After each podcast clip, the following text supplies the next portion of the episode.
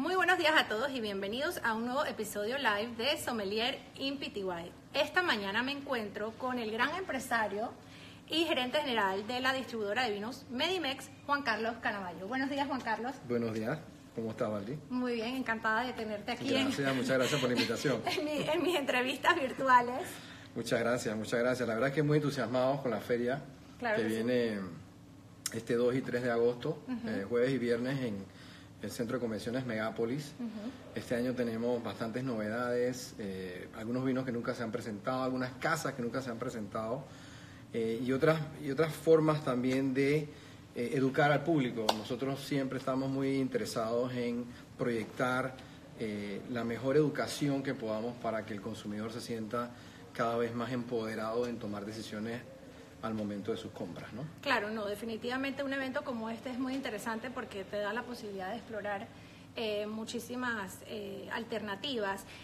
la feria eh, tiene un componente de vinos y un componente de cervezas. Correcto, correcto. La feria tiene un componente de, cervezas que básicamente es un surtido de cervezas importadas de, nuestro portafolio y de, otros portafolios también. Y el componente de vinos, pues que realmente suman casi 150 etiquetas este año.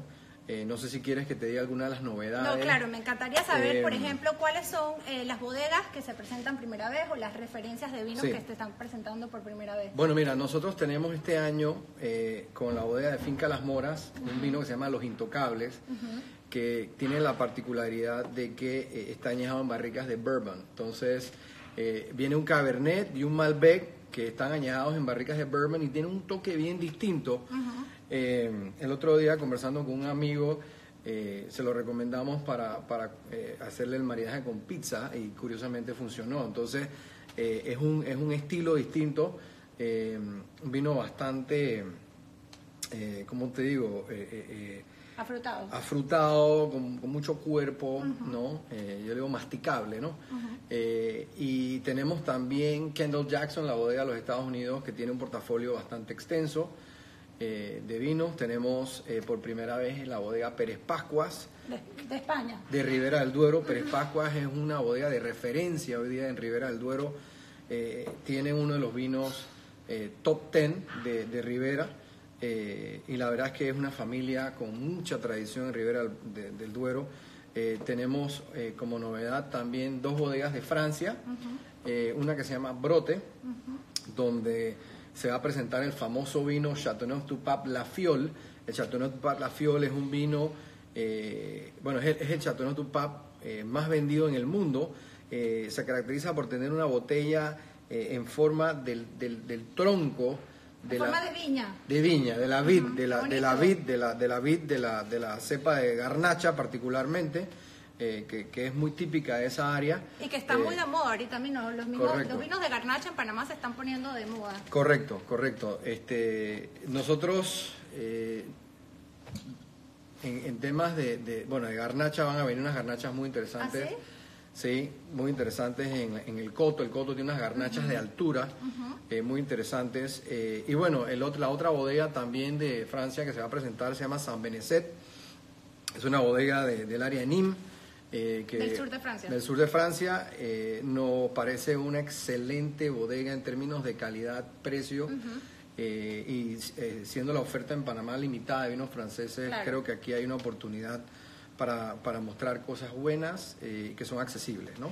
Y que, porque, ¿qué te, o sea, me, me, llama mucho la atención que, bueno, con la diversidad de vinos que hay en Francia, en Panamá relativamente son pocas las, eh, los vinos franceses que se pueden conseguir casualmente con una buena relación calidad-precio. ¿A qué se debe esto? ¿Es, ¿Es, por el consumidor o es un tema...? Mira, yo creo que el, tema que ha habido con Francia, eh, primero que todo, eh, creo, que, creo que los otros países del Nuevo Mundo se han, podido hacer vinos sumamente accesibles, con muy buena calidad, particularmente en los últimos años. y hubo una época donde, donde ese movimiento opacó a los vinos franceses que se consumían mucho anteriormente. Esos vinos en el tiempo fueron subiendo de precio y después Francia comenzó a sacar vinos más económicos, pero con un estilo distinto eh, en boca. El, vino francés tiende a ser un poquito más seco, un poquito más liviano, eh, y entonces estos vinos del Nuevo Mundo, que son un poquito más Corpulentos. corpulentos, con más fruta, eh, fueron eh. Desbancándolos. desbancándolos eh, en la preferencia de los consumidores. Entonces, eh, Francia en cierto sentido ha hecho una revolución. También el, el problema que tiene Francia es que eh, las etiquetas son difíciles de leer. Para muchas personas hay, hay- hay que estudiar un poquito porque a veces la etiqueta significa por la región una cepa, ¿no? Eh, y si no sabes que esa región produce esa cepa, no sabes qué tiene el vino. Pero bueno, hoy día Francia se ha modernizado, eh, hay acceso a más información eh, en las contraetiquetas, este, hay muchos productores nuevos de diferentes regiones menos conocidas y la oferta francesa eh, sigue siendo muy interesante. Yo creo que hay que atreverse a traer y a probar. Definitivamente hay que Eh, atreverse. Y, y nosotros, teniendo un poco de descendencia francesa, eh, siempre queremos promover esos, esos diferentes sabores, estilos de vino, porque hay algunos que son únicos y, y no los tiene más nadie, como el Chablis, Así es. por ejemplo. Que ¿no? de, que de hecho, además de Samenets, tienes a, a la bodega Bouchard Así de es, Borgoña, que estará así es. presentando una oferta de Chablis, Así es. de es. y también tienes otros Pinot Noir. Y tenemos dos Pinot Noir adicionales. Que, Eh, que definitivamente les recomiendo. El Chablis es riquísimo. El William Feb Chablis es uno de mis favoritos. De verdad que sí. Y es que el estilo de Chablis no es replicable en ninguna parte del mundo. Así es. Entonces, por ejemplo, si uno quiere probar ese tipo de vino, solamente lo va a probar en Chablis. Y eso es lo que tiene Francia, que tiene estos terroirs únicos que son irreplicables, ¿no? Entonces, eh, en, en Bouchard Père, eh, Efis, eh, vamos a tener eh, el, el Chablis, que es, una, que es un chardonnay del área de Chablis, con el estilo pues, particular de él, el Puy Fusé, que es chardonnay, y entonces tenemos un Gamay, que es un, Beaujolais ah, Village. un Beaujolais Village, ¿verdad Sí, que sí? y tenemos un eh, y tenemos el Pinot Noir eh, La Vigne, que es un Pinot Noir de Village, Ok. que es un Pinot Noir eh, particular de esa área, ¿no? Eh, y, y bueno, nosotros siempre le decimos a las personas que, que pregunten, ¿no? Porque, porque por ejemplo, en la línea Bouchard Per eh, uno tiene infinidades de opciones. Entonces, hay gente que llega y me dice, oye, Juan Carlos, mira, a mí me interesa este Premier Cru o este Gran Cru, tú lo puedes conseguir y, y nosotros tenemos mucho ac- acceso a, a- a vinos de biblioteca de la, de la bodega y a vinos también de otras, de otras áreas. Acuérdate que las producciones en Borgoña son muy pequeñas porque los viñedos son pequeños eh, y por ende tener la oportunidad de representar una casa como Bouchard que tiene acceso a mucha fruta eh, siempre es muy buena para el público, ¿no? Eh, y yo creo que de, de por sí solamente Borgoña es una maestría en vino. Es una maestría, totalmente. Sí, sí, sí. Es increíble la complejidad del vino en Borgoña, la cantidad de denominaciones de origen, de apelación d'origine contrôlée que hay en Borgoña. Y, por ejemplo, a mí, eh, como, como franco-panameña, también me gusta mucho hacer énfasis en esa diversidad de, de- del viñedo francés que tiene tantas cosas por ofrecer y, y que, y que muchas se adaptan a, la- a nuestro clima y a nuestra comida. Correcto, así mismo es. Realmente eh, los felicito por eso, eso es algo que tenemos en común Juan Carlos Canavallo y yo, porque tenemos esta descendencia francesa y además tu familia siempre ha estado ligada al mundo del vino. Sí, nosotros, la verdad es que desde que comenzó mi bisabuelo en 1888, Siglo XIX. En el siglo XIX hemos estado ligados al mundo del vino, la familia. Eh, en el año 2000, 2002 yo decido salirme de la ACP, yo era ingeniero de la ACP y comienzo a armar mi portafolio de vinos por pasión, por pura pasión. O sea, me fui de un mundo de ingeniería a un mundo de, de negocio, aunque siempre me, me gustó porque de chiquito, eh, y, estoy seguro que tú también viviste eh, la cultura familiar Exacto. de crecer con el vino. ¿no? Con el vino en la mesa. Con el vino en la mesa, es decir, eh, no tienes que esperar que tengas 18 años. cuando, cuando era niño, desde los 5 o 6 años te servían agua con tres gotitas de vino, pero era el hecho de que todos, lo- todos estaban compartiendo. Yo, yo soy el, el- el hijo mayor, eh, entonces me tocaba comer mucho con adultos. Y para que ellos básicamente me integraran en esa comida, eh, eh, pues yo también compartía para sentirte parte de parte, parte de eso, ¿no? Y, y ya después cuando uno va creciendo te dan un poquito menos agua y después ya tú puedes tomarte un poquitito de vino Claro. Eh, y lo, lo, que me fascinaba era que mi abuelo me mandaba a buscar las botellas de vino. Entonces me decía, oye, ve allá y búscame tal botella de vino. Entonces tú buscabas las etiquetas y, y cuando veías esas etiquetas había algo interesante, ¿no? De, de lo que decían. Eh, yo me acuerdo, yo todavía guardo botellas de Chateauneuf du Pape La Fiole de 1975 y 77. ¿Tienes el 79? No tengo el 79. Porque es que, es que yo, yo, nací en el 79 y estoy buscando ¿Alguna, alguna botella? botella que sea de, de ese año. Para... pero podemos buscarlas, pero, pero esas son botellas que, que, que guardo por, por, por eh, temas sentimentales. Eh, y entonces después me decían, bueno, ábrete las botellas de vino. Y a mí me tocaba de muy joven abrir las botellas de vino y ya las llevaba a la mesa y las servía. Y, y me dio por, por, por, meterme más y leer mucho y estudiar y, y, y ese entorno me, me llevó a, al negocio. Al ¿no? negocio, manejar Sí. las riendas de Medimex. Así es, así es. O sea que pasas de la ACP eh, a Medimex en el año 2003 aproximadamente. Sí, y así desde es. ese entonces ya completamente dedicado. Sé que también tienes una faceta coleccionista Sí. que heredaste pues seguramente de tu familia. Sí, la verdad que eh, yo tengo, eh, tengo vino, tengo un vino de 1903. Wow. Eh, ¿Qué, qué vino es? Es un vino eh, español, Ajá. no es ningún vino de estos espectaculares, nada más que la etiqueta dice 1903. Eh, y es un vino, obviamente el vino no, no funciona, eh, pero simplemente lo guardo por el año de la etiqueta, ¿no? Claro. Entonces, eh, tengo... Por el carácter histórico. por el carácter histórico del, de ese año. Eh, hay otros vinos que tengo también de la familia. Muchas etiquetas se perdieron, porque acuérdate que antes la gente no guardaba tampoco los vinos como los guardan hoy. Claro, no había ¿No? las mismas condiciones. Claro, eh, los guardaban en un closet oscuro, pero no tenían una cava per se con un aire prendido todo el tiempo, ¿no? O, o lo guardaban en una- un depósito abajo de su casa, pero no eran las condiciones. Entonces algunas etiquetas eh, no están en las mejores condiciones, pero de ahí en adelante yo desde el año eh, 1996 comencé a coleccionar mi colección. Eh, y comencé a comprar vinos eh, de Burdeos, eh, particularmente algunos vinos de California, Cold, Cold California, de Napa, y de ahí me fui comprando vinos de, de- de diferentes partes del mundo, de Chile, de Argentina, de España, y después Después, cuando comenzaron a nacer mis hijos, decidí hacer una colección. Para de- cada uno. Para cada uno. Mentira. Ay, qué excelente papá. Wow. Sí, sí, sí. Decidí hacer una colección para cada uno de mis hijos del año que nacieron.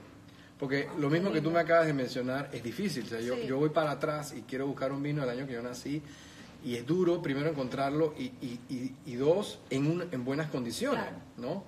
Eh, porque tampoco todos los años son buenos. Entonces, eh, cada uno de mis hijos eh, tiene su stock Qué del belleza. año que nacieron. Estoy emocionadísima.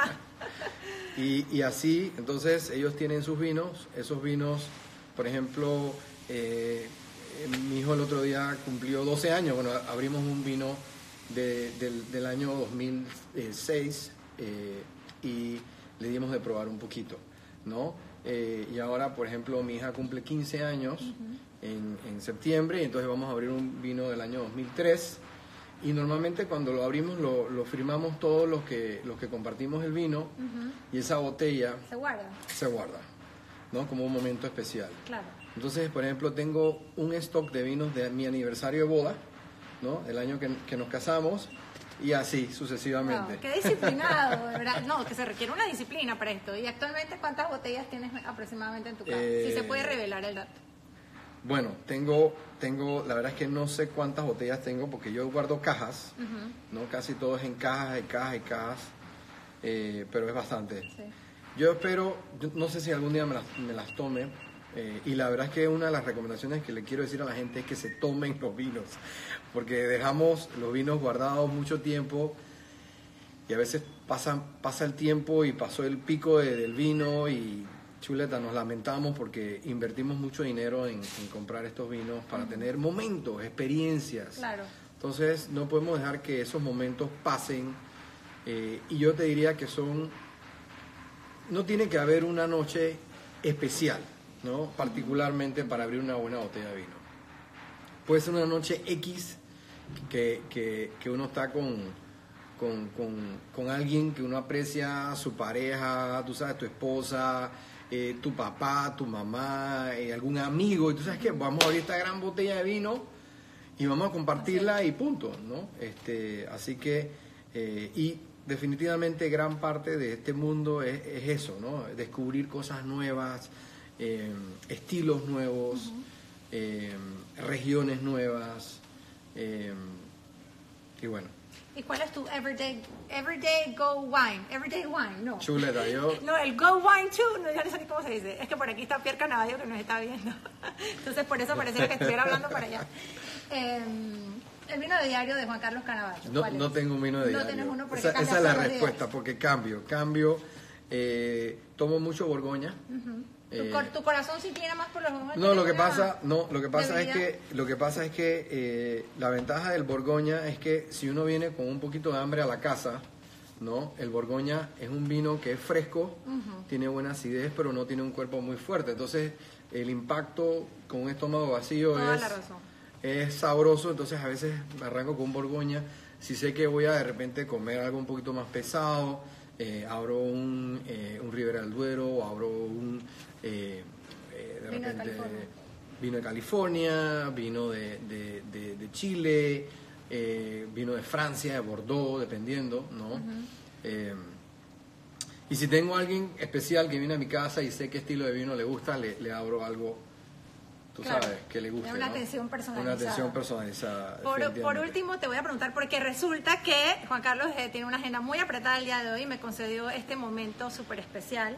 Eh, y realmente que es un placer para mí No, tenerte. para mí Yo sé que muchas personas Muchas querían esto, conocer más sobre Juan Carlos Canavallo. Quiero que sepan que Juan Carlos da catas de vinos. Yo he tenido el placer de participar de muchas de ellas y es un placer, es un gran orador y es Gracias, hace las catas gracias. muy entretenidas, muy amenas, muy educativas. Realmente eh, hace- te, te estamos extrañando en Avico. Sí, Te- digo, prometo volver, prometo la verdad volver. es que Miguel hace un excelente trabajo, Miguel Briseño, que trabaja con Juan Carlos, pero extrañamos a Juan Carlos, así que me, me permito hacer ese- esa pequeña eh, Gracias. solicitud para el futuro. Pero por último te quisiera preguntar, ¿cuál es para ti el diagnóstico eh, del consumo de vinos en Panamá? ¿Hay tendencias ahorita mismo que se estén, que estén muy marcadas? ¿Cómo- ¿Cómo lo Bueno, ves? mira, yo, yo creo que el consumo del vino en Panamá sigue creciendo.